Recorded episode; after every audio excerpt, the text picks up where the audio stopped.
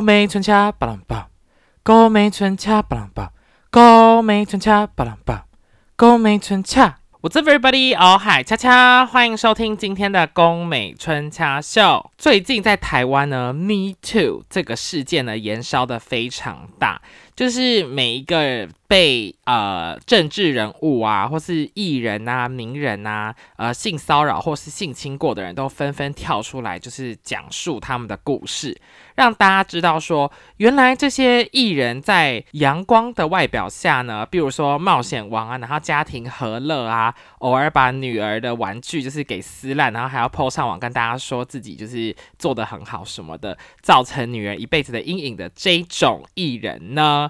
私下呢，原来是一个非常喜欢性侵跟性骚扰别人的人。接着又有一名男艺人呢，黄子佼，黄色的黄，紫色的紫，香蕉的蕉，芭蕉的感觉，一个小芭蕉的感觉，就是也被爆出就是性侵未成年的少女，而且还。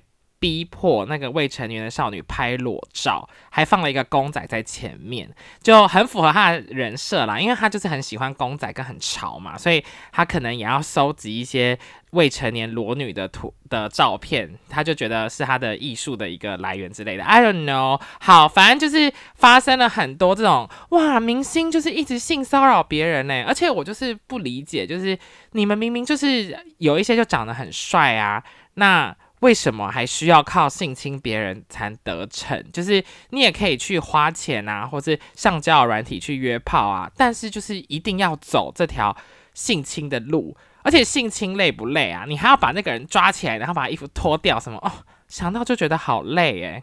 就是我发现他们喜欢的应该就是这个过程，就是一个诠释，就是我比你有权利，而且我可以做这件事的感觉。就今天他们，即便你不是女神，你就是一个路人，他们也要性侵你，因为他们就是喜欢性侵这个过程。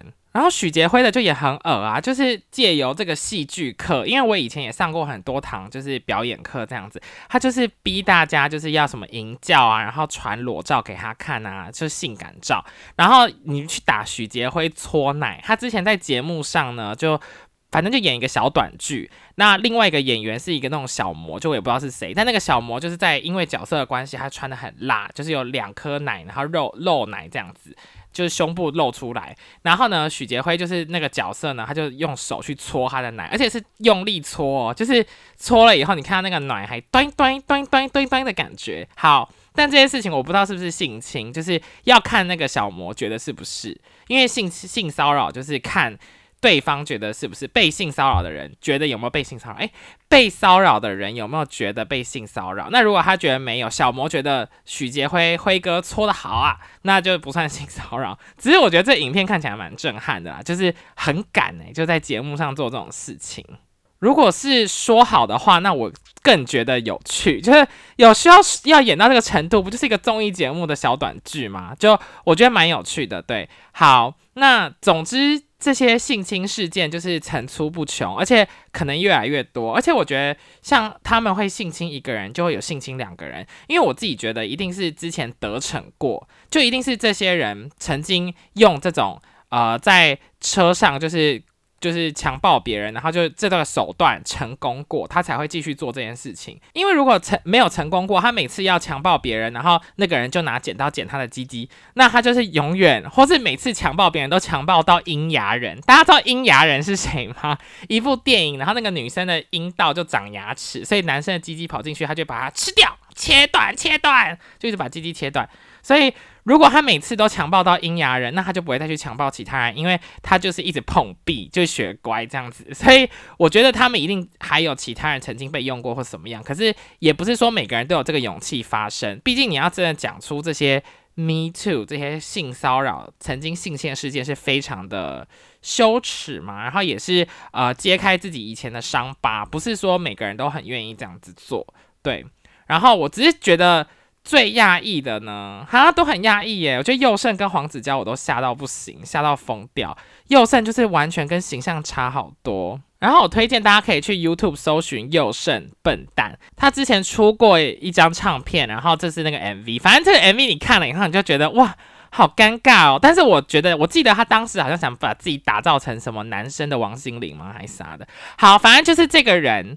我觉得你就是一个。当红明星当年啦，你怎么要去强暴别人、性骚扰别人呢？我真的是搞不懂。但是也许就是爱性骚扰的人才会理解到这个性侵别人的快感在哪里。因为如果对方不想做这件事情，我真的就不想做这件事。诶，对啊，就是如果那对方。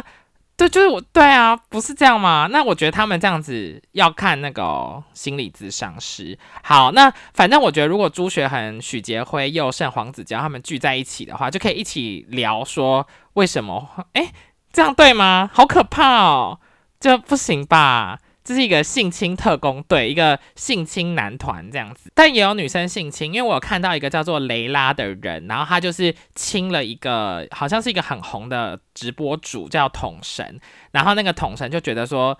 呃，好恶心啊！你干嘛亲我这样子？然后就露出嫌恶的眼神。好，反正这个 Me Too 事件呢，现在就是火热的燃烧，但是我觉得也不错，就是大家就需要好好去审视自己，说不能做这件事情。诶，可是这种事情我都觉得是人类基本的道理，你知道吗？就跟你想要你的男朋友就是对你诚实，不要劈腿，我就觉得这种就是人类基本道理，但是大家就是做不到，诶，就是没办法做到。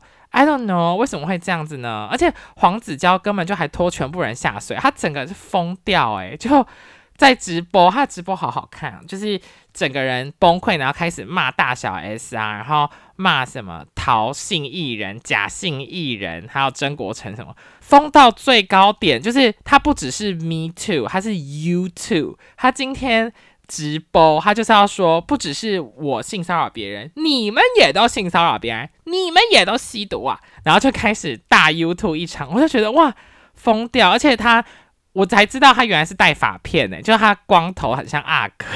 就很像一个阿哥，可是他其实年纪蛮大，只是我觉得他看起来保养的很好，就皮肤还是保养的蛮好的。总之，他牵拖一大堆什么小时候创伤、心灵阴影。我跟你讲，我的心灵阴影才多到不行嘞。我觉得这都不是借口，你不能因为你自己就是曾经受害而去害别人。我觉得。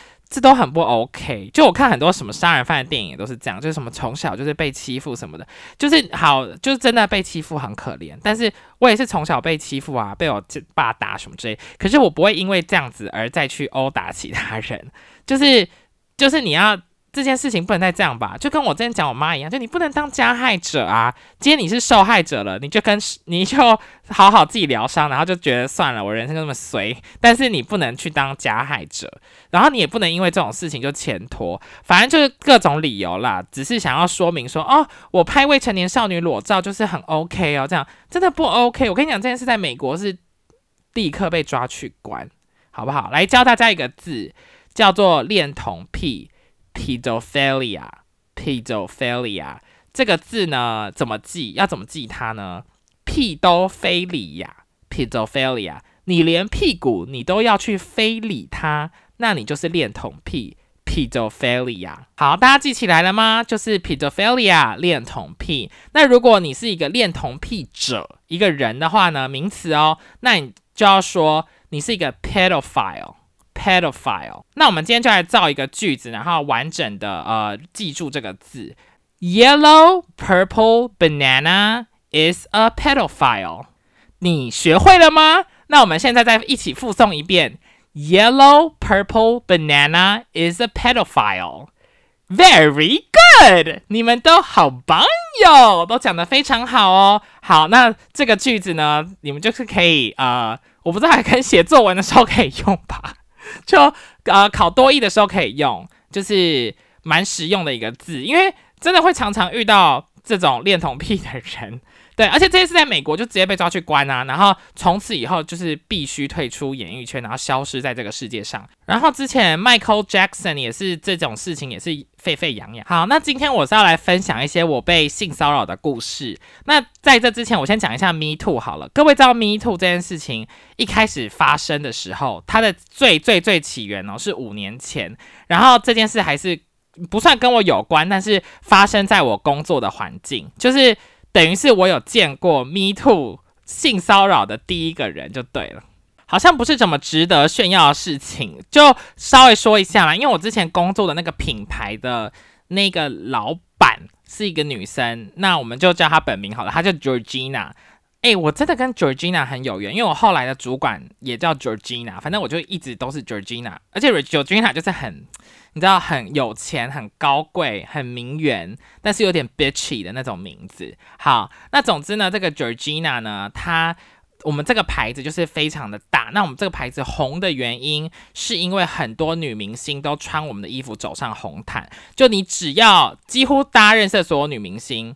都有穿过这我们家的衣服，然后走在红毯上，因为我们就是非常漂亮、非常精致的一个礼服的品牌。那我们一件礼服要卖到一万块美金左右，就是三十万台币。那我们这个牌子的老板是 Georgina 嘛？那 Georgina 呢，她有一个老公，她的老公呢就是 Harvey Weinstein。Harvey Weinstein 呢，他是整个美国最算是最大顶尖的呃。影视制作人吗？就电影啊、影集啊，什么都是他制作，就很多。反正这个人就有一点像是，呃，只要你被他捧，你就是会红。只要什么片给他弄，你就红，很多人拍就对了，反正就超有钱啊，世界无敌有钱人，就是世界上最有钱的制作人这样。包含我之前上过的 Project Runway 也是他制作的。总之呢，就是有陆陆续续呢，有很多的女明星开始指控 Harvey Weinstein，也就是我工作品牌的老板的老公，开始就性侵很多女性，而且这些女性呢超过三十人，一定我觉得一定有上百人啦。包含谁？包含哦，Angelina Jolie、Gwyneth Paltrow，他们两个已经是顶尖，有点像是好难形容哦。好，Let's say 就是蔡依林、桂纶镁这样子 A 咖等级哦，A 咖到不行等级的人都被他性骚扰，甚至性侵害过。然后有模特儿也有说，他之前就是被他强暴，然后。就是被被他逼着要做一些不该做的事情，然后因为这个制作人就是很厉害，你只要被这个制作人如果说 OK 的话，他就可以让你红嘛，让你上大的电视节目，所以这个事情就是很就是很多人都不敢讲，因为万一你今天是不不够红，然后你就到处说哦 Harvey Weinstein 强暴我，那你想当然尔，你可能未来再也走不下去这条路，因为多少人是靠他的制作的影视来吃饭，你就是很有机会被大封杀，反正就超多艺人就是。分享他们的经历。那后来呢？Alisa Milano 呢？她也是曾经是一个模特儿，然后也是女明星。她也是 Project Runway All Stars 的主持人。而且 Alisa Milano 跟我们品牌很好，就是我常之前有常见到她来试衣服什么的。那这个 Alyssa Milano 呢，她就开启了这个 Me Too 运动，就是女性呢纷纷在五六年前就会跳出来说。Me too，我也曾经被 sexually harassed or assaulted。那 Me too，然后就分享自己的故事。那大家分享的都是政治圈啊、演艺圈这样的人，然后就延烧到可能一般人也会分享自己曾经的经验。那这件事情就是可能算是对父权社会的一个呃反。抗吗的感觉？那也是有女生会去强奸男生啊，所以这件事情也是另外一边也是有的。那总之这个运动就是野火烧开来，就整个就是全世界的人都在 Me Too 以后呢，就变得很就很棒。就这个世界就是有人出来导正一切，就是不能真的不能再有人一直被性骚扰，哎，就是非常不 OK 啊，就是一个 big no no。那再回到我工作这个牌子，你们可以回到那个我服装设计那一集听，就前几集这样子。好，然后呢，这个品牌呢，我们就是因为这件事情哦，因为呃老板的老公到处性侵别人，所以呢，我们这个品牌呢就被骂到不行。因为我们这品牌是很多明星穿，那传闻说很多明星呢是在被我们老板的老公。就是呃胁迫，就比如说他就性骚扰你啊，或是就说你今天不穿这个衣服，我就不让你上电视，类似这样子，就是被传这样子。但是我实际在里面工作，我是没有感受到这个部分，就我从来都没有一刻是感受说她的老公需要靠她的老公才有明星愿意穿。哎，我们牌子是明星巴不得可以穿，好不好？拜托，你以为是谁都可以穿我们家衣服啊？就。我没有感受到这样啊，但大家都会这样讲。然后后来我们就没有再举行时装周的活动之类的，因为就是呃，如果曝光在媒体或娱乐圈啊，就会有很多声音出来。那后来呢，这个牌子呢，就是走比较低调路线，不是服装设计的低调，就是呃整个在宣传上面，但买的人还是很多。那后来 Vogue 也有帮我们做一篇报道，就好几篇报道，因为 Anna Winter 跟我们的老板 Georgina 很好嘛，所以她就是，而且 Georgina 也是在当下就立刻跟她老公离婚，就是立刻撇清关系离婚这样子。所以我反而会觉得说，大家应该要去多买这个牌子，因为这个牌子叫 Marquesa，就是因为 Georgina 呢，她是一个女性。她的老公到处性侵别人，但是呢，她跟他离婚，然后独立的站起来，一肩扛起这个品牌。因为连她的合伙人是她的朋友，就在这件事情过不久以后呢，也呃离开这个公司。那这个品牌，我只能说，自从这件事发生以后，这个声量就没有以往那么的大，对。但是呃，赚的钱应该还是差不多，就是还是有一定的客源跟金流，不会没有因为这件这件事情已经过很久，所以就还好。对，然后 Me Too 这个事情呢，后来也有改编成电影，叫做 She Said，她有话要说，但我觉得没有很好看，就我看了一下以后就好想睡觉。好的，接下来就进入我的性骚扰故事，我用一个非常开朗的语气在跟大家说，是因为其实我觉得没有太大的阴影对我来说，但就是也是有被性骚扰过，所以就参与这场。Me too，然后来分享一下我的经验。第一个就是大学的时候，那时候我还在念师大，然后呢，我已经忘记我是怎么认识这一群人，可能是透过学生会吗？还是反正我就认识了这一群，也不是我们系上的人，然后也不是呃社团的人，好像他们是一群就是。蛮政治正确的人，然后里面就是有很多 LGBTQ 的人，就是有男生有女生这样子。那反正男生比较多，然后他们就是都几乎都是学长跟一些学姐，但是也没有很多。好，我的印象就大概到这边。那我就是会跟这一群人一起出去，然后有时候也会是大概两三个男的跟我一起出去这样子。那个时候呢，就是有一个学长呢，我觉得，呃，要说他长什么样子呢？我现在也想不起来，我只记得他就是比较黑，好像也想不起来，比较黑一点。然后我也不知道，呃，其实我是觉得蛮恶的，但是我不知道怎么反应。就那个时候，我只要出去有这个人哦，好像自从第二次开始吧，他就是会一直，比如说搂我的腰，然后搂我的肩，然后就是摸我，就是认真的是。把手就是，比如说我可能背背包什么的，可是他的手就是会伸到那个后背包的后面，然后穿过来这样子搂我，然后或是摸我的奶啊，什么抓我的奶头啊，什么之类，就是应该说只要在外面跟这一群人一起，比如说我们在走路，或是去夜市，或去吃东西，或是就是在交易厅之类的，这个学长就是会疯狂贴着我，然后一直塞来塞去。然后他就是手臂也摸啊，然后手指头，可是不会到要牵我的手，但是他也是摸遍了我的全身，就屁股啊什么的，除了私密部位，可能大腿内侧之类的吧。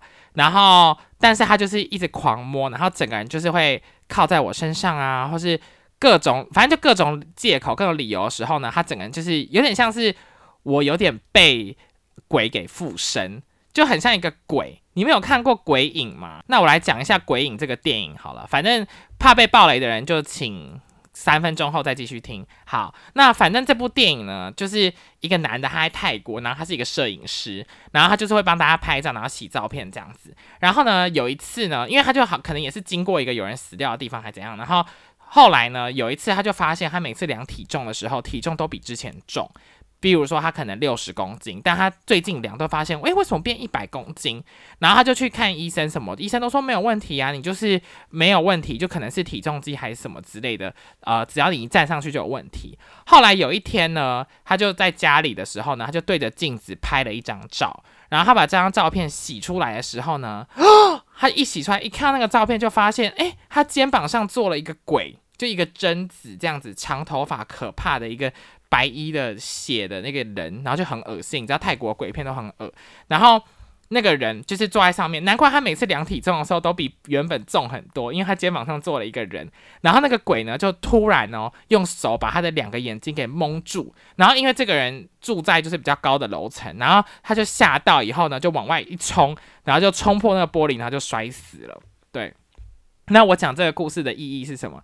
就是要跟你们讲，这个学长就是很像这个鬼，他随时都是黏在我身上，就是抠啊摸啊。当然他不会舔我，但是 我不知道怎么讲，我现在想起来有点恶。可是等于是他就是一直会，而且他就也会把手伸进去，就是摸我的内内啊 什么的。奶头什么之类的，就到处乱摸就对了。那我当时就是觉得有点恶但是，呃，我不知道，因为我就觉得男生跟男生好像碰一下也没差。然后我要先讲，就是我我是没有说不要，但是我有时候会说啊，这样有点黏，这样子，就是我有时候会反应。可是因为我也不知道怎么讲不要，诶，就我有时候可以理解为什么大家没办法在第一时间，或是过了几次还是没法说不要，因为有时候是有点。我也不知道怎么讲。我现在回想是现在的我，当然会说好恶心，会走开。不过当年的我，我现在也不知道我的心态是什么，因为他摸我，我也没有舒服，而且也觉得蛮恶的。可是不会真的造成阴影啦，就有点像是有一天你走在路上，一只蟑螂飞到你的手上，然后就啊，好辣辣辣的那个感觉，然后就赶快把它拍掉，就是不会到很阴影，但是会觉得呃好恶，想起来也是蛮恶的。对，然后这个学长好像平常。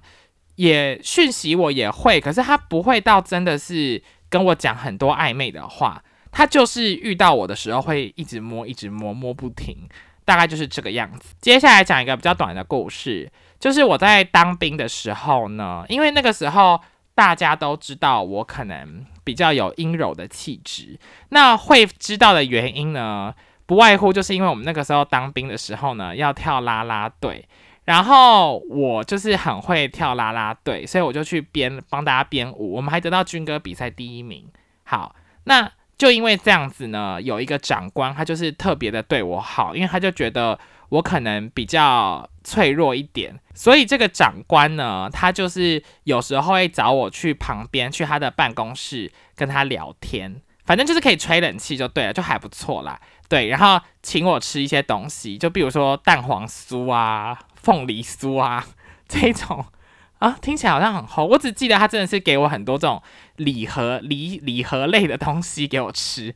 好，然后呢，他就会跟我讲话，但是他没有真的对我到怎么样了。他就是会摸我的大腿，因为你们知道那个当兵的裤子都很短，他就是会把手就是放进来摸一下摸一下，然后好像就这样诶。好像有点无聊哈，然后他那时候我记得他还有跟我讲说，我有一个朋友啊，他就拿手机给我看照片，就说他本来是一个男生啊，后来他就变成女生啊，他就说他对于这些呃性向方面的东西都是非常的开放这样子，然后就边讲边摸我的大腿，然后我就边吃那个蛋黄酥，因为你们要知道，在当兵的时候能够吃到蛋黄酥，能够喝到外面的手摇饮是多么珍贵的事情，然后。好像就这样，他也不会摸我别的地方，诶，就顶多就是牵着我的手，然后跟我聊天这样子啊。我突然想到了啦，就是那个时候他也会叫我去，然后就想要放一个放剧给我一起看哦。好，我真的完全忘记是什么剧或看了什么，但是他就会坐在床上，然后叫我就是坐在他的旁边，可是他会整个就是环抱着我，然后或是。用大腿把我夹住嘛之类的一种奇妙的方式，就是一起去看这个剧。然后我当时就也不知道该怎么办，我就就是照旧。对我好像小时候就比较不会说不要，奇怪哦。就我也不知道，我就说哦，好好好啊。就我可能人比较随和一点吧，就大家想要怎样就怎样。但我现在是觉得不要碰我比较好。对，可是如果我现在幻想他的脸或者名字，我真的完全想不起来了，连。蛋黄酥的那个味道，看了什么剧？我真的什么都想不起来。这就是一个过眼云烟的事件。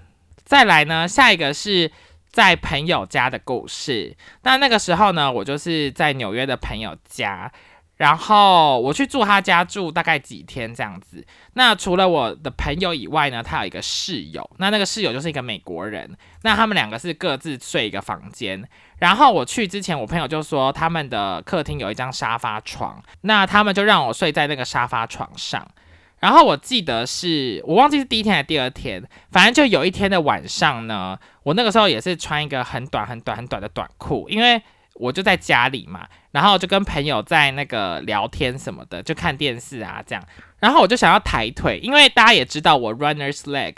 我的小腿就是非常的粗壮，然后超多男生就是爱到不行，爱到疯掉，都想舔我的小腿。可是呢，我就觉得说，因为我走路还是很酸，所以我就想抬腿。然后那个时候我就抬腿，然后躺在那个沙发上抬腿，然后跟我朋友聊天。然后那个他的室友就也出来想说参与大家一起聊天。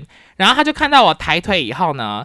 他就把他的手，因为他看到我的腿上面都没有毛，因为那时候我就是有就是刮我的腿毛，然后他就他就看到我大腿根部那边，就是靠近根部那里，就是毛比较多，因为我那时候自己刮毛，诶，我之后要开除毛膏的团诶，怎么突然那边圈场好好笑，好，反正那时候因为你自己刮毛的时候，你很难刮到屁股蛋下面的那个大腿那一边的后面。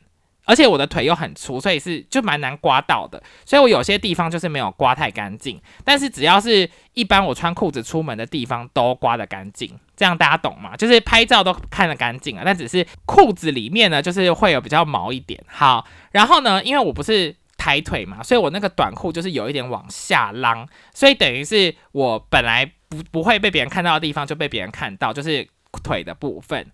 然后这个美国室友呢，他就走过来以后呢，他就说：“哎，你这边怎么毛那么多？”然后他就直接把手伸去摸我的那个腿，而且我跟这个美国室友是就可能第一天、第二天认识而已，还没讲过两三句话哦。就我真的跟他超不熟，因为他是一个闷葫芦。就我一开始来的时候，我还表达很亲切，就说 “Hi，how are you？” 就是要跟他聊天，就说 “Good”，就是他完全是没有要跟我有 conversation，所以就很怪。然后他就就是手伸进去这样摸，而且他的那个摸是有一点抚摸嘛，就是嗯嗯这种抚摸的感觉，他就是有点抚摸我里面的部分。然后呢，我就说对啊，因为我就是刮毛没有刮到。他说是哦，然后他就往上摸哦，然后就摸到我的小腿，然后就这样捏我的小腿，说哇，你小腿真的好壮哦，我这。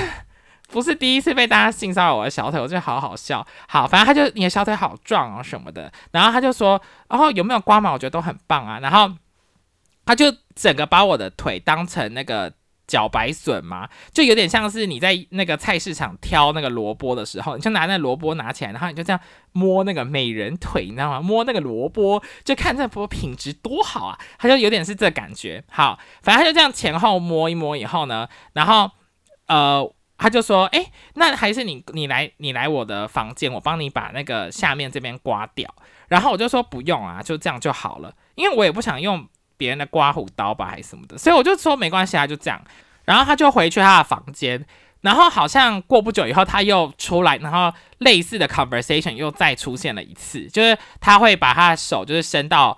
就是，可那时候我好像已经没有在倒挂在那个墙壁上，我就是只是坐着，就反正就伸到我的裤子里面这样子乱摸一把这样。但我这个人就觉得男生跟男生之间是没有什么距离的，对，好奇怪哦，我这我觉得没差啦，我觉得是还好啦，所以我就没有什么感觉。好，反正那天晚上就大家就睡觉嘛，我就睡在客厅的沙发床上。好。然后呢，那时候我就也是穿着小短裤这样睡睡睡睡睡，好睡到了早上，我忘记几点，可能就是清晨的感觉。然后那个时候我刚好是趴着睡，然后那个棉被可能被我踢到旁边，所以我整个人就是呃没有盖被子，整个就是趴在那个沙发床上。然后呢，我就就是在睡觉当中呢，我就。听到就是有人从房间出来，然后在旁边弄东弄西，但我就没有太去注意这件事，就有点你在睡觉，可是你也没有那么熟。好，然后呢，突然之间呢，这这个美国室友呢，他就走过来哦，因为我整个人是趴着嘛，然后走过来，然后整个人就跳到了我的身上，然后把他的鸡鸡，就是那一根它的 penis，它的生殖器。放到了我的屁股的两半之间，又粗又硬，热热的棒棒啊！然后就整个人把我抱住，就是有一点把我抓住，然后就开始磨蹭，磨来磨去。我当下就觉得傻眼又有点恶但刚刚还是不得不配那个音。然后我就转过来磨来磨去以后，我当然就醒来啊！我就想说，嗯，那样呢？就是。到底发生什么事？虾米？反正呢，就在他用他的热棒棒摩擦我的时候呢，就隔着裤子啦。可是因为我那个裤子很薄很短那种，然后就他就穿着内裤而已摩擦我。然后呢，我就转过来，发现他就是没有穿衣服，可是只有穿一条很紧的内裤的那一种。我就有一点吓到，我就说：“哎，你在干嘛？”就我记得我是讲这个，可是我也我也其实记不太住我在讲什么，但我记得我讲了一个东西。好，我讲完以后呢，他整个人就突然又跳开来弹开来，然后呢，他就说 “just kidding”，这个我记得很熟。他说 “just kidding”，他说我只是在开个玩笑。然后呢，他就整个人就是跳起来以后呢，因为我在客厅嘛，所以他就走到了我前面的那个呃窗帘，然后把窗帘这样子拉开来。然后就假装自己好像是要开窗帘一样，整个人呢，我只能说就是装没事。我也其实没有觉得很怎么样啦，因为我就觉得好像也还好，反正我也没怀孕。因为我借住他们家，后来我还请他们吃饭，就也有跟这个室友一起。可是这个室友他都没有说什么，就我们之间本来就是没有什么关系，也没聊过什么天。对，但这件事情就这样子结束了。再来下一个性骚扰的故事呢，是在职场上。那那个时候我在纽约工作。然后呢，我们有一个分部在欧洲，然后那个欧洲的分部呢，有时候常常就会来纽约出差，可能隔每两三个月这样子。那就有一个男的采购呢，他都会来纽约，然后他也会带自己的一个女生的助理这样子。好，那这不重要，重点就是那个男的呢，他就是一个光头大肌肉男，然后很高大。要怎么说他呢？就大概是逢底锁吧，没有到巨石长生的大小，就是逢底锁的大小的一个肌肉男，就也是很壮，然后手臂就是很就是大肌肉这样子，然后没有头发。我的工作就是他们来的时候，我会比较密切的接触，而且我是比较喜欢出去玩的人，所以如果他们来纽约的话，我会跟他们一起去喝酒啊，去 party 啊什么的。好，那反正这个偶尔才来个。三四天的这个这个比较资深的采购，就是他可以指使我的那一种的冯迪索，叫冯迪索。好，那冯迪索每次来的时候，我们就会出去喝酒什么的。然后他只要每次来的时候呢，如果是在公司里面哦，他就会没事就抓一下我的屁股啊，或是也是一样会到处摸，但他很喜欢就是抓一下我屁股，抓一下我屁股这样子。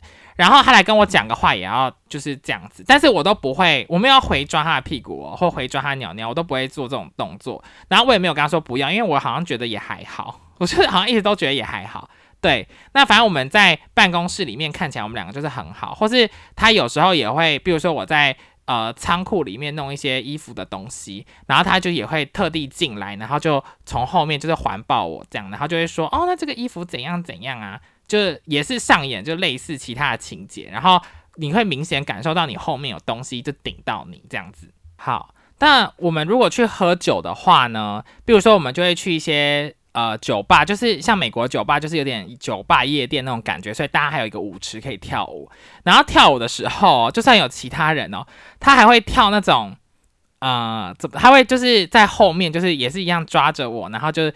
顶我啊，什么摸来摸去啊这一种，而且他还会跳那个就是要干你的那种舞蹈，空干王那种，他是隔着裤子，然后就随着音乐这样，嗯嗯嗯，然后然后我就对，好，那我就在前面，当然我也要跳一下，好像被磨蹭很舒服的感觉，但其实我是觉得不舒服啦，但就是呃，我也不知道，我就是一个很随和的人嘛，我不知道怎么讲，我就觉得嗯，美式文化你知道吗？欧美人跳舞就是大家都要摸来摸去。但因为他也不常来，所以这件事就是可能两三个月这样子。后来就是有一次他也是来，然后那个时候呢，那一次他来的时候，他跟他的助理就是在上东区呢订了一个 Airbnb，所以就还蛮漂亮的一个地方。那天也是大家可能吃完饭啊，然后去喝酒什么，就比较晚。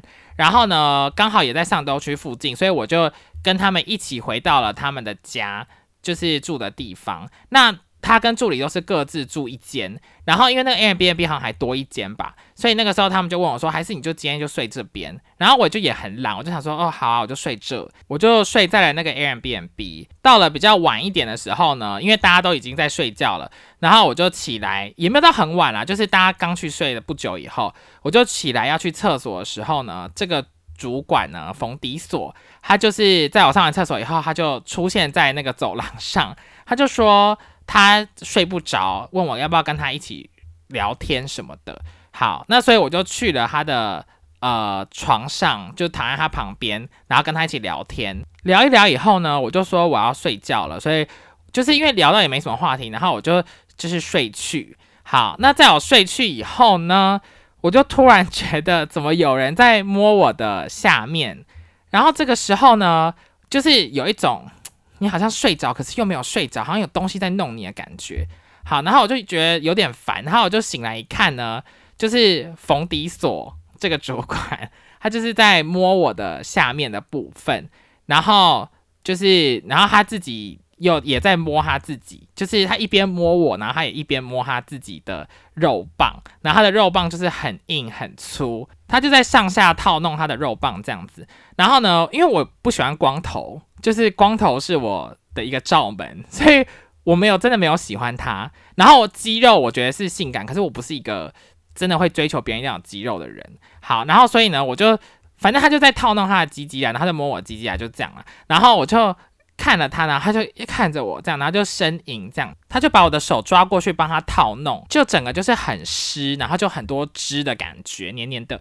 当然就是帮他弄了几下以后呢，我就说，就是我觉得不要这样子比较好，就因为我觉得这样太多了，你知道吗？就我觉得我们之间的关系还没有到可以到这个地步，但他就一直说没关系啊，就弄一下弄一下，然后他就想要我就是可以帮他吹他的喇叭，但是我们。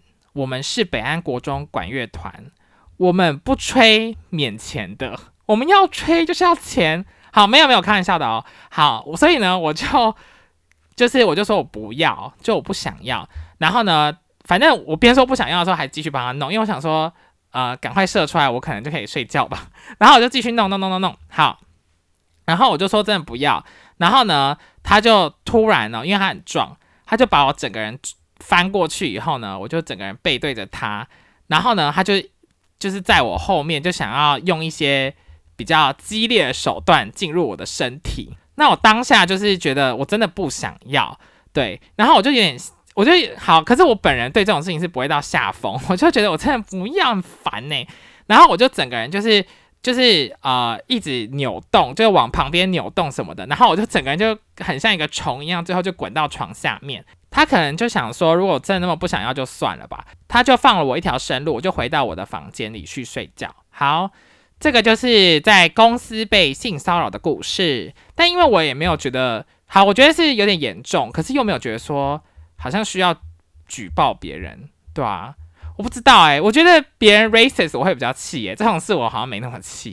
我甚至会觉得是不是我太性感了呢？就有点觉得，嗯，我好像太漂亮诶，怎么办？好，接下来的故事没有刚刚那么的激烈，不过我也是讲过蛮多遍的。那这个故事呢，就叫做路人的脚，听起来好像海龟汤哦。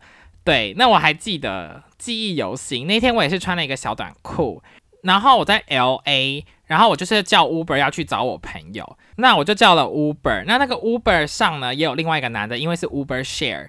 那这个男的就坐在我旁边，他坐在我左边，我在右边。这个男的呢，他穿也是穿了一个短裤这样子。好，然后反正我就坐在上面坐一坐以后呢，我就觉得怪怪的，就是这个男的的手就是离我非常近，他的因为我们之间是有一个小小的桥梁嘛，就是。呃，因为后座通常可以坐三个人嘛，那那个桥梁的他的手不知道为什么从那个桥梁移到我的大腿旁边，然后在我的大腿旁边就是磨啊磨啊磨，在什么样的大腿旁边磨啊磨啊磨，就用他的手就是的边边磨蹭我，所以他也不是真的把手伸起来抓我大腿，而是有点碰到我碰到我这样子。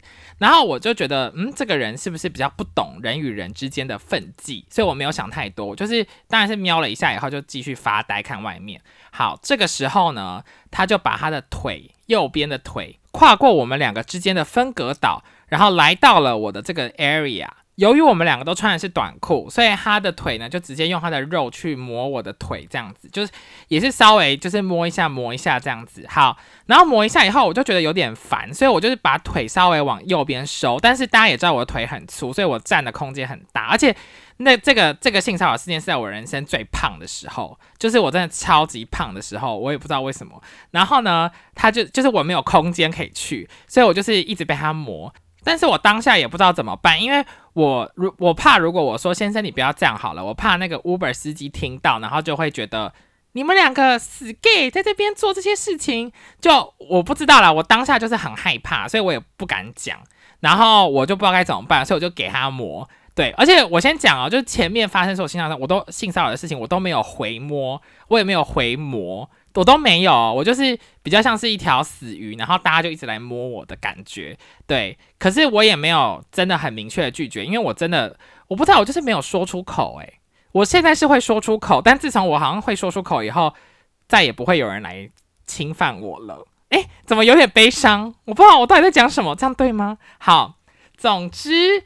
这个人就是磨了一阵子以后呢，他就突然把他的手机放到我的大腿旁边。那我就想说，他是不是要跟我沟通？所以我就看了一下那个手机。那手机是什么？一根粗粗大大的屌。他就是把他的屌照给我看。